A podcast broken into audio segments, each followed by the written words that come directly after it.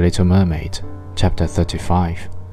In the moonlight night, when all on board were asleep except the man at the helm, she sat on deck, gazing down through the clear water.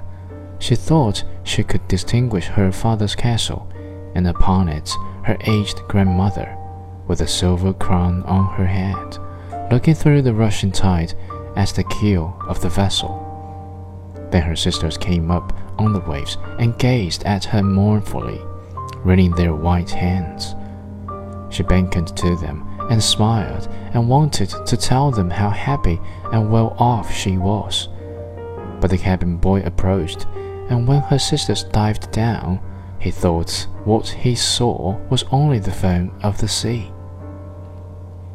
The next morning, the ship sailed into the harbor of a beautiful town belonging to the king, whom the prince was going to visit.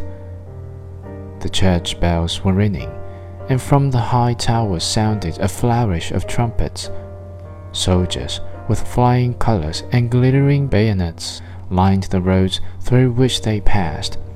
Every day was a festival, balls and entertainments following one another but the prince had not yet appeared. People said that she had been brought up and educated in a religious house, where she was learning every royal virtue.